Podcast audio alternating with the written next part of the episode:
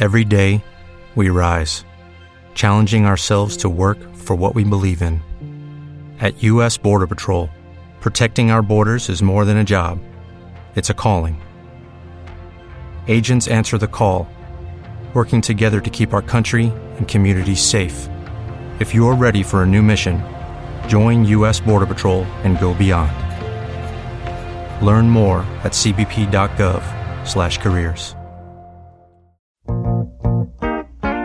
A partir de este momento, Radio Universidad de Chile da la bienvenida a La República de las Letras. Antonella Esteves, Patricio López, Alberto Mayol y Omar Sarraz los invitan a ser parte de esta nación letrada y democrática, en donde la conversación en torno a libros fundamentales es la excusa para juntarse con amigos, soñar y reflexionar sobre lo que somos y lo que podemos ser. Bienvenidos a La República de las Letras. More than 2,000 miles all the way.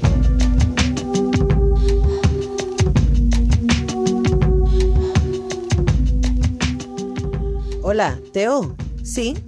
Saqué un pasaje a París sin escalas. Pedí comidas bajas calorías y un asiento que diera al pasillo porque me da fobia quedar encerrada contra la ventanilla. En la valija no llevo nada. Nada es un modo de decir, dijo mi mamá por el chat desde Seiza. Aparte llevo la canastita de tela de avión de Weiwei y una vasija peruana con sus cenizas. Adentro le voy a poner también un vino tinto de los buenos, dentro de la canastita junto a las cenizas, y la voy a dejar a la deriva por el Sena. Seguramente será de noche, bajo el puente de las artes, donde Horacio y la maga se encontraban. Y estaré rodeada de gente joven dándose besos como me gusta a mí, que ya soy vieja y solo me falta escuchar cuando ya empiece a quedar solo de su generis antes de cortarme las venas. Teo, no me des bola. El suicidio es un modo de decir. Aunque si el avión se cayera no le causaría ningún perjuicio a mi alma dañada. Es bueno que escribas así, Ma, dije. ¿Qué? protestó Ma. Es bueno que puedas describir así y usar palabras como perjuicio y alma dañada. ¿Y vos por qué analizás las palabras como un coach emocional? Bueno, Ma, te mando un beso. No te desconectes nunca, hijo. Acabo de leer un parrafito de Manija, de JP Soy, un eh, libro que se editó eh, a finales del año pasado en Chile por La Pullera Ediciones y que nos trajo Producidos del argentino. traducido desde el... No, no está traducido, está en full porteño. Porteño, sí. Está en porteño total. Yo lo entendí bien porque viví un par de años ahí, si no hubiera Manija estado... palabra argentina, además. Y estás manija. Sí, Maníaco. claro. Manija, Loquito. claro, es cuando, cuando uno se agarra onda, así como Sí. que ¡wow! Arriba de la pelota, Arriba la pelota pero sería. muy acelerado. Exactamente, estar manija. Y harto de eso tiene este libro de JP Soy. Bienvenido, buenas noches, Albertico. Buenas noches. Buenas noches, querido Omar. Buenas noches amigos, ¿cómo están? Bien, una vez más, nuestro jefecito y todito ha sido abducido por las labores del poder. Así pasa. Pura, pura y, y- y gran, alta diplomacia. Así son las cosas. Salude a los poderosos, reciba a los poderosos, hable a favor de los poderosos, presente su libro a los poderosos y luego un trago con los poderosos. Exactamente. Es más fácil cuando uno, cuando no era nadie. Como nosotros. La ventaja, la ventaja es que a veces están los poderosos de siempre, pero también es bueno tener los poderosos de mañana. A veces está bien. Así que Como sea, extrañaremos siempre a Patricio López, Uf. pero anunció que iba a volver en el próximo capítulo con todo su amor. Sí, eso dijo. Sí, dijo que iba a estar con- sí, sí, para compensar la- el desamor producido. en este momento y también especialmente para los auditores y auditoras que se quejan, que sufren su ausencia. Exactamente, como, como el, el- el padre ausente que llega el fin de semana y lleva el flipper. Y es lo máximo porque solo lo ve el fin de semana, no Y el que te levanta en la mañana. la mesa 10 lucas en ficha. Y de- ¡ah! lo máximo. Igual que, sí, bueno, que, que, que 80 tú recuerdas. No, sé si no, no creo que los papás hagan eso. Ahora no hacen eso, ahora hacen cosas más caras. Exactamente. Sí. La película con todas las, las Cabritas. No, las la- cabritas, que ya 4D. las cabritas son de lujo. Y la cosa. Oye, a propósito de contemporaneidad, Son las cabritas. Sí, más que la son- luz. son ¿Será lo por más- la luz? es que de ahí está el negocio, pues, Guastito Perro. ¿Vender luz o cabritas? Vende cabritas. No, las cabritas son eh, no tienen comparación. No tienen comparación. Oye, eh, volvamos a JP Soy y a Manija y quizás eh, hago la intro y ahí ustedes nos cuentan qué les pareció. Este libro yo lo leí cuando eh, vino Soy a, a Chile el año pasado a la Feria de Autores. ¿O la furia? No vino a la Feria de la Feria de Autores, Autores? la que Ah, se hizo en el GAM. Ah, ya. Eh, y mm, a mí el libro me sorprendió bastante, por supuesto tengo un vínculo profundo con Buenos Aires y es muy, muy porteño el libro, tanto en su ritmo como en su uso del lenguaje. Y nos instala en la subjetividad de un personaje, Teo, que se comunica con el mundo mayormente a través de la pantalla de su computador. Tiene amigos virtuales, su relación con su madre también es virtual, como lo que acabo de leer. Eh, también virtualmente conoce a una chica con la que finalmente así se conocen eh, físicamente y bíblicamente. Eh, A, par- a- a través de Tinder. a través de Tinder y Ella luego llega. Eh, pero todo el relato está contado a través de lo que él le cuenta a otra gente en los chats Claro. entonces lo que Y a leemos su coach, y a su coach emocional entonces él tiene un coach emocional al que le cuenta que es un tipo que no conoce, que, que lo coachea desde una ventanita, gratis gratis. Eso es. Eh, y eso es básicamente de lo que va el libro y con esta chica que él conoce por Tinder, eh, empiezan a hacer cosas cada vez más raras en términos gastronómicos. Sí. Eh, y bueno, esa es un poco la tensión que se va generando en el libro en las relaciones entre esta parejita, porque son chicos, eh, los dos veintipocos. Claro, y es la comida y lo virtual, esos son los dos, Esos son y como- el sexo. Y la violencia, porque, Y la porque violencia. locura que empiezan a hacer con las comidas es que empiezan a querer comer cosas vivas. Sí, pero eso parte porque estaba viendo en Instagram una página asiática. Claro, seguían una Una- página asiática. eh, eh, del el Bread Face Blog. De hecho, era una página freak donde vivían, venían una asiática que metía la cabeza en platos a veces exóticos y a veces bizcochuelos sí, y cosas así. Y también hacía mucho de ver videos en YouTube cosas. violento. Violento, sí, mucho violencia. sí. sí. Mucha Tenían violencia. sexo mientras veían eso. Exactamente. Le bajaban el volumen y bueno, En eso está. ¿a quién no le ha pasado ver tiburones mientras tienen sexo? Sí. Claro, tiene, Tiburones partiendo gente. tiene todo el sentido. Eso más o menos eh, les estamos lanzando la temática del libro y un poco también la propuesta narrativa, pero Eran eh, post veganos, además. post veganos, que significa Claro. ahora no comemos ah, cosas muertas. Podría Claro, ser. No comemos cosas comemos- muertas, las comemos vivas. No, claro, decía que la sensibilidad de un péndulo que va de lo, lo Del vegano al carnívoro. a lo, a lo cruel. O sea, Claro. va de la, de la, de la, de la cosa de la, la conciencia. Claro, pero no comen nada muerto porque se lo comen vivo. Claro, claro, Sí, pues. claro, claro. Los Ahora, pajaritos, las Es ranitas. como que va de una cosa a la otra. Yo leí eso antes de que volviéramos con la República y dije, hoy me encantaría leer este libro en la República porque me encantaría pensar, bueno, que hago en general eso con muchos libros, me encantaría pensar qué piensan mis amigos queridos de esto. ¿Y qué pensaron mis amigos queridos de esto? Bueno, a mí me pasó que lo primero fue un profundo desprecio. La portada. No la portada no tanto, sino que eh, estas cosas así como escritas, siempre esas cosas como que digo, ya, partido escrito en el, en el COA de... Partido millennial. Ya, millennial. Eh, luego, la segunda línea, eh, aparece la palabra chat y todo está basado en un chat. Entonces dije, oh, esto viene pero, pero, pero mal, mal, mal, mal. Porca miseria. Y empecé a entrar en la cosa y efectivamente la verdad es que me pasaron dos cosas. Que eh, efectivamente se configura, o sea, se configura lo más difícil de cualquier obra, que es que tenga sentido la lógica interna de la obra. Mm, se configura un mundo. Se configura un mundo. Y la manera de contar ese mundo. Exactamente, y, y muy bien, o sea, pero muy, muy bien hecho. Me, me recordó un poquito a, eh, a, esas a esa literatura eh, de, derivada de American Psycho, Ujú. ¿ya? de ese Bret Easton Ellis. ¿Qué hicimos, Ellis? Hicimos a Bret Easton Ellis. Eh, una cosa así, muy dinámico, muy activo, con, con- tocando los- los puntos claves de la depravación de la época, eh, pero al mismo tiempo del- de la rutina, del, del- del desgaste. Y representa fantástico la sociedad actual, esta cosa del mega entretenimiento con la tremenda depresión, ¿ya? La soledad. la soledad, Hiperconectada. hiperconectada, o sea, es muy, muy potente. Eh, y estos personajes súper fallidos, súper eh, anómicos, incapaces de, de producir un cariño, Un vínculo. un vínculo. Es bien, es bien potente y es y tiene mucho, así, mucho, es como si hoy día tuviéramos que escribir en versión ni siquiera millennial, sino que centennial, eh, el extranjero de Camille, algo hay ahí. Mira, las conexiones Me- posibles. sí. Y todo esto en eh, módicas 92 páginas. Mamá ha intentado suicidarse ayer, o quizás fue hoy, en París. Me, mandó, me mandó un WhatsApp. Me al mandó un. WhatsApp, Bueno, pero no lo sé. justamente. No ha marcado si ha visto es- el WhatsApp. Es lo que dice Alberto, es una, es un, una presentación engañosa, inesperada. Eh, me hizo pensar a las pocas páginas en, eh, en que esto aparenta ser un chat, pero es literatura. Es lo mismo que lo que podría ser el cuadro de Magritte, esto no es una pipa. O sea, uno creería que está leyendo el chat, pero en realidad es alta literatura, él recrea el mundo y uno ese, ese choque inicial, ese desagrado puede ser simplemente porque uno no se da cuenta que es justamente una representación, una no es el chat mismo. Claro, pero es, como las novelas epistolares versus millennial.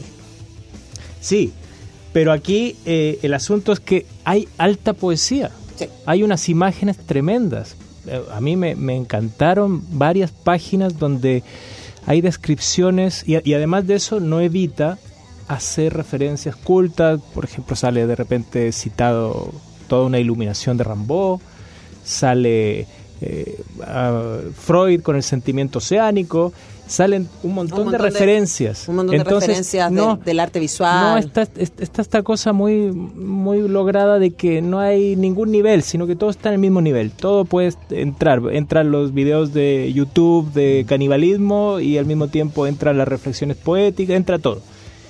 Eh, y bueno, yo... No hay encuadre. No, y todo, y todo es esta, esta imposibilidad de de poder hacer contacto. Yo, yo sentí soledad desde la primera página hasta la final, aunque estuvieran juntos, en pareja, lo que sea. Y es como que es una, una soledad que no te deja estar solo. O sea, me llegué a la conclusión de que la mayor soledad es la que no te deja estar solo. O sea, estos tipos... La desesperación. Claro, uno podría decir, si eh, estarían solos si estuvieran desconectados. No, justamente la conexión es lo que te da más soledad. Claro. Es una cosa paradójica. Además porque uno se pregunta por qué estos personajes, especialmente en el caso de Rocío y Teo, que, es como, ¿por qué están juntos o no están juntos o tienen esta cosa rara y básicamente Teo es porque llora en algún momento y le dice no he te mantener una pareja más de un mes y es como aunque esta mina esté loca y quiera comer cosas vivas es la que está. Y ella constantemente le dice, no trates de entenderme, Teo.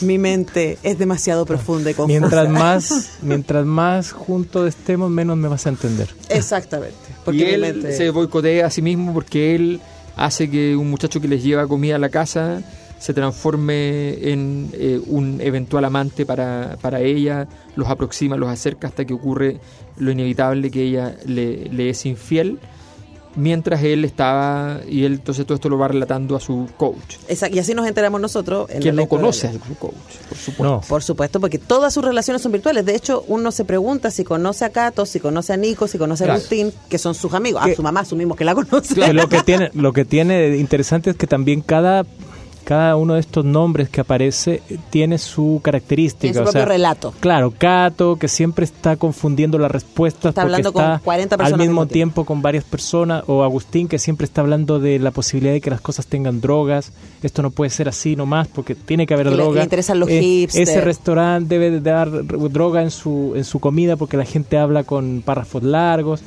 O está Nico, Nico. la que también hace referencias, que es la única, dice él, es mi única amiga que hace referencias musicales eh, todo el rato. Musicales y psicológicas. Y, claro, y, este comienzo de esta canción es como este. Entonces, también, a pesar de que estos personajes van pasando, eh, uno ya empieza a hacerse una idea de más o, de, alguna constante en ellos. También hay un trabajo ahí. Claro, lo que pasa es que a ver, el, estilo es bien difícil de, de, o sea, tiene un, tiene mucho obviamente de alguna manera un chat es un monólogo interior, solo que exteriorizado. Entonces hay mucho estilo al el monólogo interior, pero... Pero con claro, con uno... Pero hay un, hay un ser tercero que no, nadie sabe quién es. Pero lo interesante a mi juicio es que al principio yo pensé que iba a ser postdramática la obra, o sea, que no iba a tener nudo dramático en ningún momento. Que hace como dispersión de que chats. iba a ser dispersión de chats, claro. Y, y pronto me di cuenta que efectivamente él hacía eso, después lo investigué y efectivamente él dice, no, yo hice muchas historias que no van a ninguna parte porque es parte de lo que me di cuenta que ocurría en los chats millennial. Claro. Pero la obra sí tiene nudo dramático. O sea, hay un nudo dramático muy claro, hay un hay, de hecho, muy incluso es, tan, clásico que es bien griego porque hay un personaje que eh, no sabemos que es al mismo tiempo real y al mismo tiempo eh, digital, eh, que es el, es el coach. O sea, Tiene, tiene, un manejo ahí como casi de policial. Hay una cosa policial, un personaje que aparece entonces y que, y que actúa real, en la realidad y que después es decisivo para el, el final, que es al mismo tiempo dramático y posmoderno.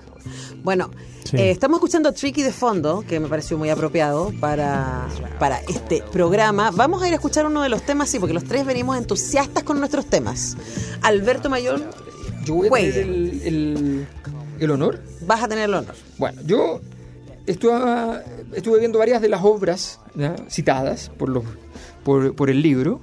Que hace mucha referencia a la música Sí. argentina. Y lo más repetido a mi juicio, eh, no sé si es estadísticamente correcto, era Charlie.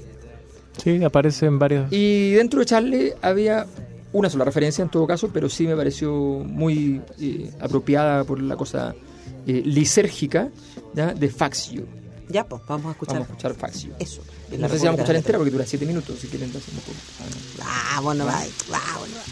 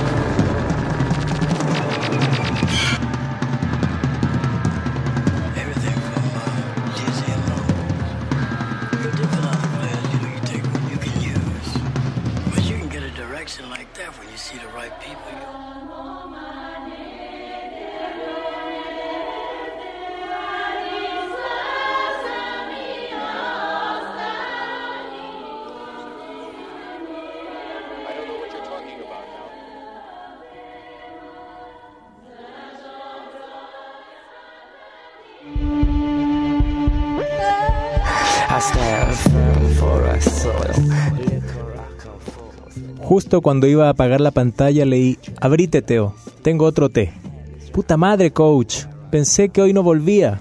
Suspendí un comandado, tu caso hoy me interesa, adelante, dijo el coach. Rocío le dio play al video de los caníbales, pero puso el sonido en mute, de modo que ahora nos mirábamos teñidos por la luz ligeramente parpadeante y azulada del televisor. Nos desnudamos. Nos acariciamos los cuellos, los hombros, las panzas. En el reflejo del televisor sobre la ventana vi caer una catarata de carne picada por una trituradora. Entonces Rocío dijo que quería darme el regalo. Trajo la bolsa, así, desnuda, sacó la caja de zapatos que tenía agujeritos y la abrió. Dentro había dos jaulitas diminutas del tamaño de una pelota de tenis con una criatura dentro de cada una, un pajarito. Son dos colibríes zunzuncito, los pájaros más chiquitos del mundo, dijo Rocío. Miden solo 5 centímetros y pesan 2 gramos, agregó. Los pajaritos aleteaban en las jaulas, giraban como moscas emplumadas. Solo 5 centímetros, coach. Buscamos información en Google. Al volar agitan las alas hasta 200 veces por segundo. ¿Se imagina lo que es tener una de esas criaturas calentitas aleteando en la panza sobre los jugos gástricos como el Espíritu de Dios aleteando sobre las aguas primordiales? Lo del pico fue lo que menos, lo de menos, raspó apenas la garganta y, hasta fue agradable. Coach, sentir el zunzuncito en el esófago subir y bajar como un suave ascensor nos hizo sentir una calma epifánica, un éxtasis religioso, un calorcito acá en el diafragma muy difícil de describir. ¿Lo sabe alguien más? preguntó el coach. De pronto esa vibración que me extasiaba se apagó como la voz de un dios que hubiera muerto. Sentí que algo me chupaba hacia el centro de la tierra. A Rocío le pasó lo mismo. Ella apagó el televisor, puso mi notebook al lado de la cama, le dio play a un video que pasaba el sonido de motores de laderas antiguas durante una hora y cuarenta minutos y entró en sueños. Cuando amanecía, sin embargo, me desperté y sentí una rara presencia. Al incorporarme vi que Rocío, de espaldas a mí, pero de cara a la ventana de la habitación y a la creciente claridad del día, meditaba. Parecía prendida a fuego. Estaba en llamas, coach. La indómita luz de Dios se había hecho carne en ella. Dije, pero el coach no respondió. Coach se había ido. ¿Quién sabe cuándo? Manija de JP Sui eh, en la República de las Letras hoy sábado. Sí, libro eh, bastante nuevo, que por supuesto pueden encontrar en Clepsidra, Sí. obvio. Eh, Seudónimo. Te iba a preguntar porque tú hiciste la tarea investigativa en este caso. ¿Quién es este sujeto? Eh, o sea, traté de saber quién era, aquí, sí. pero, pero, pero la, la situación es la siguiente. Él, el 73. él se había puesto a escribir eh, y a una- con un amigo, un amigo le dice, bueno, lo que pasa es que... Y, y él le comenta, yo voy a escribir con seudónimo. Entonces el amigo le dice, nah, esa cuestión no existe, fue, ya, se pues". sabe inmediatamente quién es. Entonces él dijo, yo me comprometo que voy a estar 10 años sin que se sepa quién soy. Y entonces desde su primera obra, que le fue bastante bien y se publicó con éxito en España además, Como los Daft Punk. Exacto. Él eh, se estuvo 10 años efectivamente hasta que cuando cumplió los 10 años desde la puesta confesó que él era, ¿ya? pero no aparece su nombre, lo que sí aparece es, ya sabemos quién es el Ahora, personaje. Lo importante es que él, eh, no, porque es re fácil decir, en 10 años nadie va a saber quién soy si no eres productivo. Obvio, obvio. Pero hizo un montón de cosas en, en esos y 10 se hizo súper conocido. Tiene, a ver, ¿tienes ahí los títulos? Sol Artificial del 2009, Los Electrocutados, por el que obtuvo en España el premio Nuevo Talento que otorga la FNAC. Del 2011, Tom y Giraldo del 2012, Te Quiero el 2014 y Florecieron los Leones del 2018. Igual y, que este. Claro, y él tiene. Eh, y, y además, está, este seudónimo es de un personaje de Salinger. De un personaje de Salinger que es un personaje así como. Ah. Cuando uno se pone nombre, así Uno como. de los cuentos, yo Que te aventajan, ¿no? Así como un buen personaje, así como con onda. Ah, un personaje que le gustó. Ay, es súper lindo. Es como si te Creo que es de el nombre del cuentos. personaje. ¿Qué nombre de personaje? Porque, por ejemplo, claro, yo una vez eh, eh, escribí una carta al diario reclamando, haciendo una ironía, en realidad era para mí un gusto, eh, contra ese que se hace llamar Joe Black, que, Ujú. que yo sé quién es, pero no importa. Entonces, eh, entonces el- el, eh, la ironía era como, ¿quién puede creerse tan lindo para ponerse Joe Black, que está hecho en la película por Brad Pitt? Ah, pero no, yo pensé que era de antes Joe Black. No, si es post película. Es pop. Ya.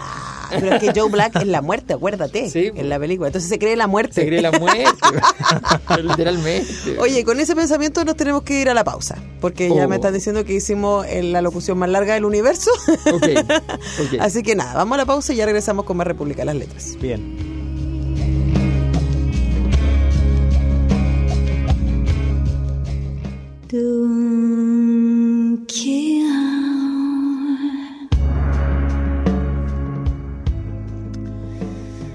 Una vez que operé a la otra rana, todo estuvo listo para la cena. Pusimos las cazuelitas con el hielo y las ranas vivas trozadas. Les quitamos el corazón con dos palitos de sushi y los comimos. Rocío sacó la lengua y me mostró cómo el corazón le saltaba ahí. Sonrió y lo masticó con mordiscones lentos y elongados. Yo sentí que el corazón me bajaba por la tráquea frío y latiente hasta tenerlo, hasta retenerlo en la panza. Nos dimos las manos, ya no queríamos nada más. Nos miramos y cerramos los ojos. Entonces escuché la voz. ¿Qué voz escuchaste, Teo? preguntó el coach. La voz de Rambo. Rambo decía, en el bosque hay un pájaro, su canto os detiene y sonroja, hay un reloj que no suena, hay una hondonada con un nido de bestias blancas, hay una catedral que desciende de un lago que sube, hay un cochecito abandonado en un soto o que desciende por el sendero corriendo engalanado, hay una compañía de pequeños cómicos disfrazados que se adivinan en la carretera más allá de las lindes del bosque, hay, en fin, cuando tenéis hambre y sed, alguien que os echa. Lindos versos los habrás aprendido en los tiempos muertos de la librería, dijo el coach. Después de comer con hambre de amor los corazones, nos sentíamos echados como Adán y Eva del paraíso. Tomados de la mano permanecimos junto a la mesa con los ojos cerrados, como mediums, o como agradeciendo al pan nuestro de cada día, ese pan que había sido siempre el cuerpo de Cristo en vida. El cristianismo supo de comer cosas vivas y divinas. Fue entonces cuando Rocío rompió en llanto. Dije al coach y él ya no estaba. Manija, JP Soey. Y si ustedes lo buscan en eh, su librería Cle- Clepsidra, eh, búsquenlo porque tiene una ranita dibujada. Sí. Linda ranita dibujada. Soy Glass. con- órganos. Neoyorquino, guapo, superdotado y sensible. Así era el personaje de Ah, Salinger. de JP Soy. Yeah, igual te pasa. Eh, Oye, eh, así cualquiera. así cualquiera. A mí lo que me pasó con, con el libro, además de la destreza narrativa de la que ya hemos estado hablando, ¿cierto? Y el ejercicio Sí. que parece súper sencillo, pero después uno se va a dar cuenta que eh, es bastante complicado lo que logra sostener.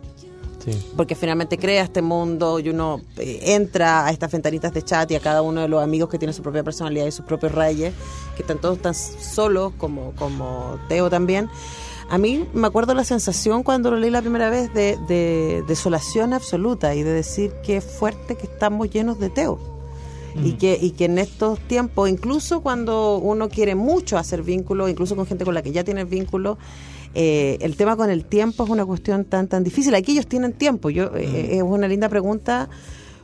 ¿Por qué no logran vincular? O, o por qué, o pensando en, mientras leía a Alberto, me acordaba de que en algún momento Rocío, que es la chica que empieza, que llega primero con unos pececitos, después con, lo- con los zunzuncitos y después él le regala las La ranas. ranita y Eh, y ella dice, porque quería sentir algo. ¿sí? ¿Por qué Mm. quieres comer cosas vivas? Porque quería sentir algo.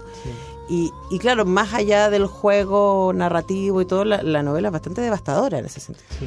Claro, como una nueva forma de anorexia, Mm. pero ahora en forma de comer los, los seres vivos y moviéndose por tu esófago, por tu La, estómago. la frase que para mí fue el resumen que se me ocurrió fue que la soledad no poder estar solo. Y, y eso es lo que, lo que vi. Y también vi una cosa muy política, pero que no está explícita. Pero está esto de que hay, hay que decir que eh, se empieza a descubrir que hay eh, una relación entre lo que ellos hablan, digamos que son cosas personales, Como lo que, acaba de, que acaban de leer Claro. ustedes. Y las y, y- y la venta de información, la cosa de las encuestas, entonces empiezan a hablar y de repente eh, llama alguien a Rocío, la, la, la, la polola del protagonista de Teo, y le empieza a hacer preguntas que tienen que ver con lo que ellos han conversado. Y lo, que, lo que Teo le ha contado a su coach, emocional. Entonces hay toda una... Y, y luego está, por ejemplo, esto de que se... mm, eh, como se pueden eh, eh, hacer- eh, inventar eh, personajes ficticios, eh, el coach, por ejemplo, en un momento se hace pasar por una señora mayor que habla con otra señora mayor. que se está quejando de que no alcanza a llegar al fin de mes porque no, no alcanza para el gas. Y entonces esta, esta persona que se está quejando, esta mujer que se llama eh, Miriam Te leo la... y Alicia, que es el coach que se hace pasar por Alicia, le dice, pero usted quiere entonces volver al tiempo de los ladrones? Le dice, no, no, habrá que pasar el invierno. Entonces, cuando terminan eso, le dice, Rocío, eres un sucio macrista Asqueroso. un asqueroso. Entonces está, está el asunto de toda la cosa política, la, la cómo esto que aparentemente también es estar solo, ni siquiera ahí estás tampoco, o sea, es todo lo peor. La soledad eh, no puede ser soledad en el buen sentido y es eh, incluso es un, una- un motivo, un- una, una ocasión comercial Claro, porque... y de venta política, comercial, de todo. todo. Entonces todo está por detrás.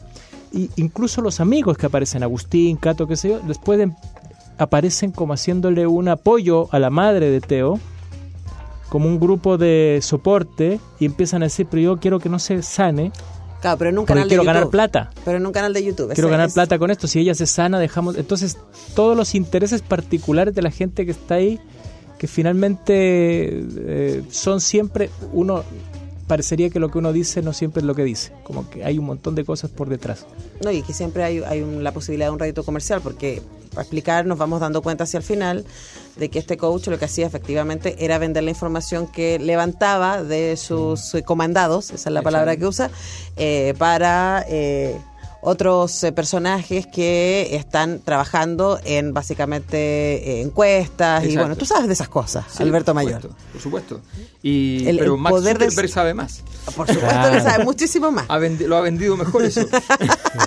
Pero es lo mismo, o sea, es es interesante porque es la, el- es la versión individual, individualizada y hecha en, en versión pobretón de lo que hace Facebook, de lo Claro. que hacen las redes, Instagram. Instagram, las grandes redes sociales que venden el servicio de, de- de tu perfil. Bueno, vamos a volver sobre eso, pero a propósito de las ranitas y sus corazones latientes, vamos a escuchar esta joya de Sting que se llama Be Still My Beating Heart.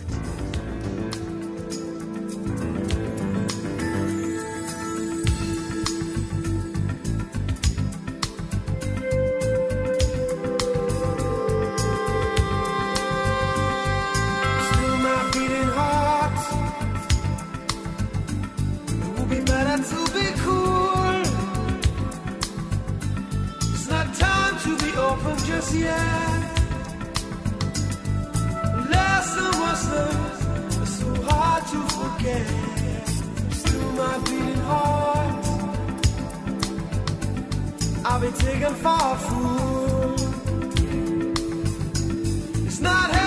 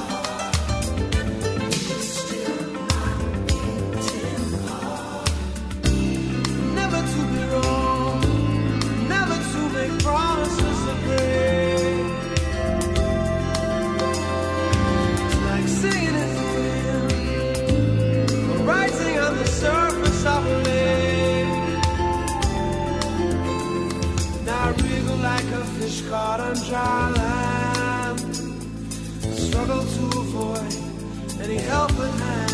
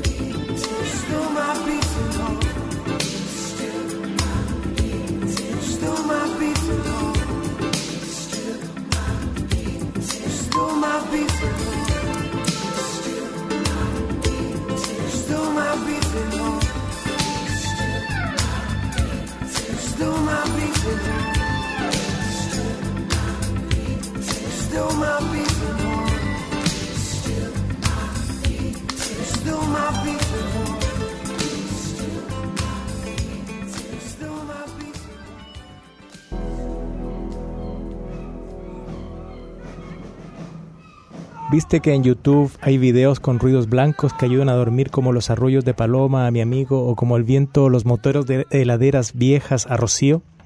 Dijo Agustín. Sí, sí, lo hablamos un par de veces, dije yo. Ayer, dijo Agustín, fui al Museo de Arte Moderno con mi mamá, el que queda en Avenida San Juan. Sí, claro. ¿Viste la escalera rara que tiene? Dije yo. No, respondió Agustín. Fuimos a ver una obra de Tomás Saraceno, hecha con la tela de siete mil arañas o un poco menos, quizás cinco mil. No pudieron contarlas todas, además algunas nacían y otras morían durante el montaje. Yo le diría a mi mamá que fuera, pero estoy seguro que intentaría quedar pegada a las telas, dije. ¡Ja, ja! ¡Qué divertido! dijo Agustín. Está deprimida, dije yo. Después me contás, dijo Agustín. Esta obra de Saraceno se llama Cómo atrapar el universo en una tela de araña. Cuando entras en las salas completamente oscuras solo ves que los filamentos de las telas iluminados suavemente por proyectores y polvo cósmico flotando en el aire. Impresionante, dije. Sentís que estás ante las arquitectas del universo, pero no las ves, porque se las llevaron, quedaron sus telas nada más. Y sus telas tienen formas de galaxias, de poliedros, de catedrales, de sombreros. Depende de qué colonia de arañas las hayan hecho. Debe ser maravilloso, dije. Sí, pero tuve un problema. Primero te cuento otra cosa. Cuando las arañas tejían antes de que la obra se abriera para el público, grabaron con grabadoras de altísima definición los sonidos que hacían al tejer. Y el sonido lo pasan ahora mientras caminas entre las telas en la casi oscuridad. Sus patas sobre la tela hacían un ruido como el repiqueteo de gotitas sobre un charco de electricidad. Es algo natural y artificial, te relaja y te estremece, es hermoso, dijo Agustín. El problema, siguió, es que yo me había tomado un alprazolam de mi mamá, así que con ese ruido blanco me acurruqué en un vértice de la sala y me quedé dormido. ¿Y tu mamá qué hizo? Nada, me esperó afuera en un banco y cuando una guardiana me despertó y me sacó de la sala fuimos a tomar café. Tomé cuatro expresos. Entonces mi mamá dijo que, que en ese rincón hecho un bollo acurrucado parecía una presa de las arañas y que había sacado fotos y subido esa historia a Instagram. Fuerte, dije yo. Creepy, dijo Agustín. Estamos leyendo. ¿Creepy qué es creepy? Manija Es como. como de JP Sui. No, como tétrico. Ah, Claro. Ya, Creepy es rarito. ya. Creepy. Como-. Ah, Como mira. que algo que da sustito. Ah, mira. Para que veas. ¿Pero Estamos. sustito rico o sustito...? No, No, creepy. sustito. Creepy es como, oh, no, Mal, como mal, mal. mal, sí, creepy, mal. creepy. Sí, como, esa, como, no sé, el Una viejo cosa del saco. grotesca, Ya, no sé. ya, salimos de aquí de Miguel Claro y aparece el viejo del saco Creepy. con la monja sin cabeza y Es decimos creepy. y en Muy ese bien. instante decimos esto es creepy, hermano. Oye, Manija de JP Soy, una hermosa experiencia desoladora. Eh, muy. es curioso porque además logra que sea como sensorial Sí. y no hay nada menos sensorial que lo que está describiendo. Pero, por ejemplo, lo que acaba de leer eh, eh, Omar es muy interesante porque es, es, es ese contenido de un chat. Pero lo que le está contando Agustín a, a Teo es una experiencia súper sensorial. Sí. O sea, como fui y Claro. esto sonaba así, yo me sentí así y, y las Sí. telarañas se sentían así. Claro. Y hay mucho de sensación exactamente porque lo que moviliza a los personajes es la falta de sensación. Qué tremendo. Pero tanto así que la mamá sube la historia de que se lo puede comer una. como que era la. El- el La presa, de, la, de las la arañas. presa de la araña. Claro. Es que el, el- No sí. importa nada. No, hay unas cosas increíbles. Bueno, en fin, pero, pero, pero me hace recordar a una frase de Goethe. Ah, ¿ya? Eh, que Max Weber la usa para referir a cómo él se imaginaba que iba a ser el futuro de la sociedad moderna. Entonces la frase de Goethe es especialista sin espíritu, hedonista sin corazón. Yo creo que hay harto de eso. Sí. Hedonista sin corazón aquí es muy, o sea, como necesito disfrutar, disfrutar, pero cuando Sí. va, cuando disfruta no le pasa nada, no disfruta realmente, no lo Claro. pasa bien, queda deprimido, no le hace el No. día la- el, el goce. ¿Será, perdona que me lance con esta cosa ver. y al final del programa, cáchate, con, final, con a la ver. idea que me voy a lanzar. A ver, a ver, a ver. ¿Será porque no hay límite? Yo ¿Que no creo que placer? sí, yo creo que sí. Yo creo que el, el imperio de El- la supuesta libertad es un... Es que el deseo se aniquila en su satisfacción. Claro. Entonces, si Pero es que aquí siquiera- no hay no hay deseo, no hay tiempo de, para que haya deseo. no hay norma que ser para ser transgredida, no hay límite para, para, para ser evaluado, para ser Pero juzgado. además no hay moral. O sea, No, es como... Dios ha muerto. Pero, pero además ellos se enojan con el coach cuando se dan cuenta que está vendiendo su información y Claro. dicen que, que, o sea, lo atacan desde una moral tipo estás vendiendo mi privacidad y eso no te corresponde, pero finalmente, Pero ellos lo nombraron Dios claro, y después reclaman. claro. Porque porque uno, yo me preguntaba, bueno, ¿cómo se armó esa relación? Claro, No, porque ya no hay psicólogo, no hay nada. O sea, lo que importa es que alguien te escuche un rato y... Pero a eso me refiero. Claro, pero Claro. como tú entraste así y dijiste, ah, ya sí, de todos los coaches que hay voy a elegir este. Parece que alguien te, Eh. te, te- te referencia. te Claro. como- Claro, no, como- pero es como Airbnb o, o Uber, Claro, o sea, claro. como que te llega Alguien te dice, como el mismo que ¿sabes le compartió toda su, su libreta de direcciones Ah, ah, y le dijo, ah, chuta, parece que le, le di le iba a dar la de mi mamá y le di todo. le di todo. Claro. Bueno, y no vamos a hablar nada de el- la parte final con todo su... Ah. su- su ¿Qué su- hacemos? ¿Spoileamos? Sí, spoileemos. lado grotesco, su- Spoileamos. El Alexis quiere saber cómo termina el libro. Ya, pero si te, si te contamos cómo termina un el poco libro. previsible, tal Y te dejo el libro, Alexis. ¿Lo vas ¿Vos a lo leer? lees? ¿Vos lo Ya. lees? Decime que lo lees. Ya, le vamos a dejar el libro a Alexis ¿Sí y la lo próxima lees? semana le vamos a hacer pruebas. Dijo la profe. Ya, contemos el final del libro. Porque ellos van en esta, ya creo, creo que quedó clara, en la escalada de ir comiendo cosas vivas. Y hacia el final del libro ellos se dan cuenta, hacen eh, la, la suma, ¿no? De que estas llamadas de encuestas que recibe Rocío están muy vinculadas con la información que Teo le entrega a su coach emocional. Entonces empiezan a decir, este sujeto malvado, o sea, en otras palabras, por supuesto, eh, está vendiendo nuestra información, vamos a por él. Y le piden a Cato, que es su amigo, hace que tiene mil personalidades Sí. en, en internet, Y que es hacker. y que es hacker, que averigüe dónde está este tipo. Y A van, través de la dirección IP. Y agarra un 34% de certeza Y de que- Dice, eso de es que eso altísimo. y parten al lugar de los hechos que es una funeraria. Exactamente. Tenía que ser. Y adentro, ¿quién está? Nahuel. Nahuel, Nahuel, que era el muchacho. El delivery. El, delivery. El tipo que se, se había follado con Rocío, a Rocío. y, A que, y que era el coach emocional. Y que además también era el coach emocional. Entonces ahí se junta. Y que tenía 17 años. Vía tragedia griega se junta el personaje con, con la, con, con el personaje virtual con lo real.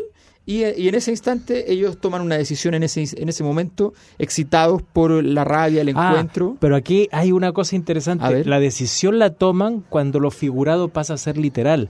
Porque el tipo dice, yo tengo un buen corazón, yo tengo un corazón de santo. Yo esto estoy ayudándolos. Yo a tengo todos un ustedes. buen corazón. Y los Ellos tipos dicen, dicen, ah, "Corazón". tiene un buen corazón. Hedonistas con corazón, dicen. Entonces lo figurado pasa a ser literal y los tipos quieren probar ese, Ese corazón. corazón, claro. Ahora, ah, es, es rara esa escena porque es una escena bastante larga para Sí. lo que el ritmo que lleva lle- llevando Sí. el libro hasta ese momento. Sí. Y como que ellos no tenían un plan, tipo, tipo No. vamos a llegar y lo No, vamos a no, no, no, La golpear. funeraria tiene toda la herramienta, los tipos rompen No, es una costillas. escena que se- donde se produce la, la, la Se- que se conjunción va construyendo. de los astros, Sí. tipo, tipo perros de la calle, así como Sí, llegan y, se- y una, un lugar claro, confinado. y una cosa que me acabo de dar cuenta también, que el, el Cato no les contestaba el, el chat porque el tipo de repente aparece disfrazado de mendigo y le hace el gesto de comer golpeando la puerta. Sí. Claro. llevándose- y luego lo dejan entrar y él no quiere participar, pero mira, que es lo propio de nuestra sociedad, esta cosa, el espectáculo. El tipo mira mientras ellos dos se comen el corazón de Nahuel. Tú sabes que hay tribus,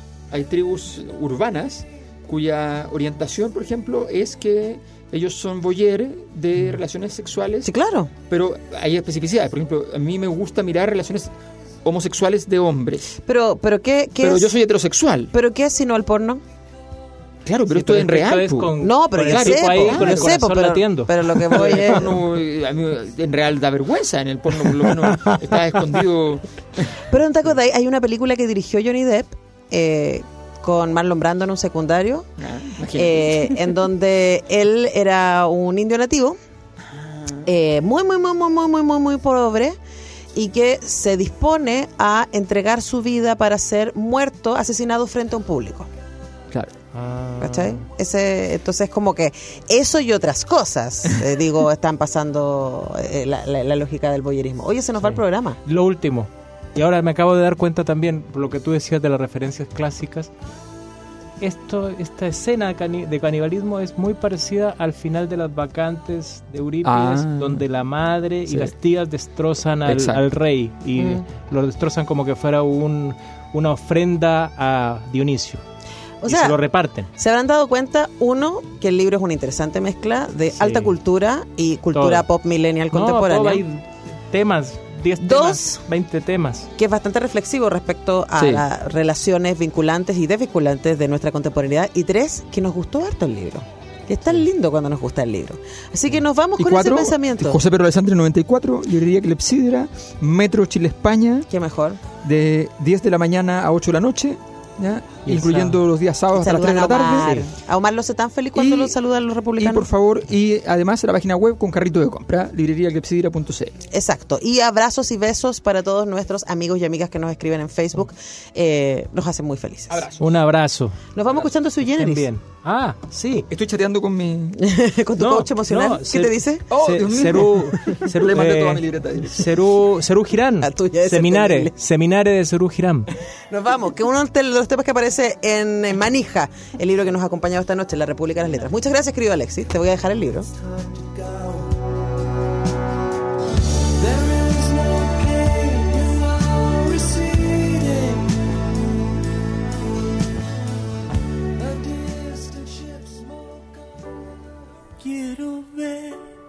Quiero entrar. Nena, nadie te va a hacer mal. Excepto amarte. Vas aquí, vas allá, pero nunca te encontrarás. Al escaparte, no hay fuerza alrededor, no hay pociones para el amor. ¿Dónde estás? ¿Dónde voy? porque estamos en la calle de la sensación, lejos del sol que quema de amor. Sal, nena, nunca te voy a dar lo que me pides. te doy Dios, quieres más, es que nunca comprenderás a un pobre pibe. Esas motos que van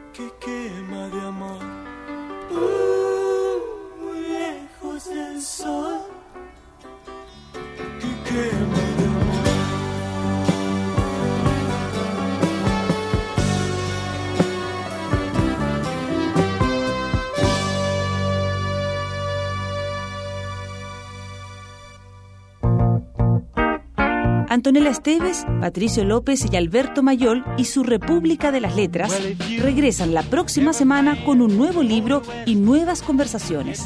Los esperamos. On Route 66.